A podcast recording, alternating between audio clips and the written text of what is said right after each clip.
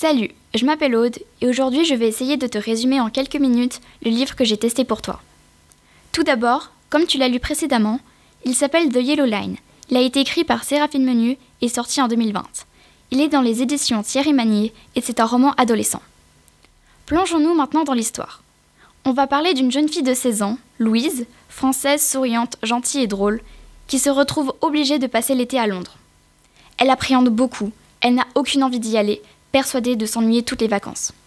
Là-bas, elle retrouvera sa cousine Ali, un peu plus âgée, une femme confiante, drôle, dynamique et très belle. Ali a aussi des colocataires.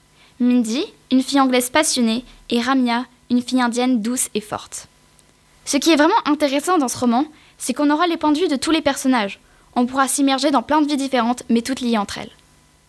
Louise est persuadée de passer un été désastreux, mais c'était avant de voir les personnalités passionnantes d'Ali, Ramia et Mindy.